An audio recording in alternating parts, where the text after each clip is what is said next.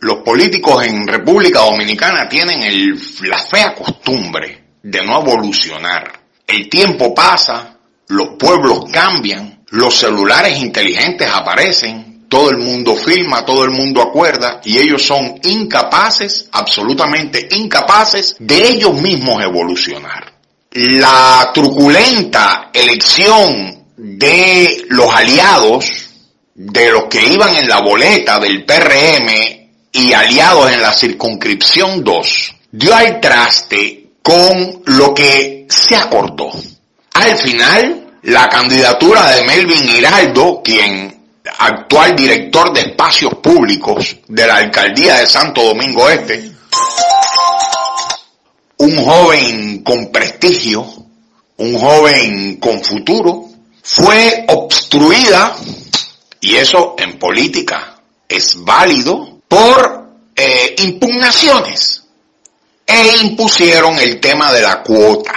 Al imponer el tema de la cuota, ese proceso saca a Melvin de la boleta y pone a Gisela, a Rosa Willamo. Y Rosa Willamo compite y gana.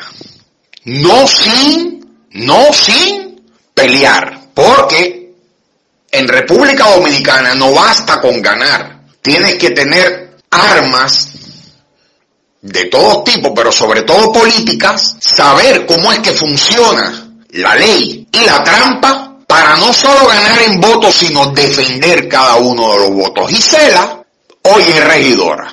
Con la lamentable muerte de que hoy se cumple un mes de un regidor querido del PRM, queda esa curul vacante. La curul, según la ley, debió haber sido sustituida por su cliente, pero su cliente, quien es funcionario de Impostón, no asume. La ley, entonces, obliga a tomar la lista de la boleta. Y en esa boleta aparece primero Melvin Hiraldo y después aparece el señor Méndez. El PRM de la circunscripción 2 y del resto del municipio acuerdan otras cosas que están ajenas a las resoluciones que se dictaron producto de aquel proceso turbulento.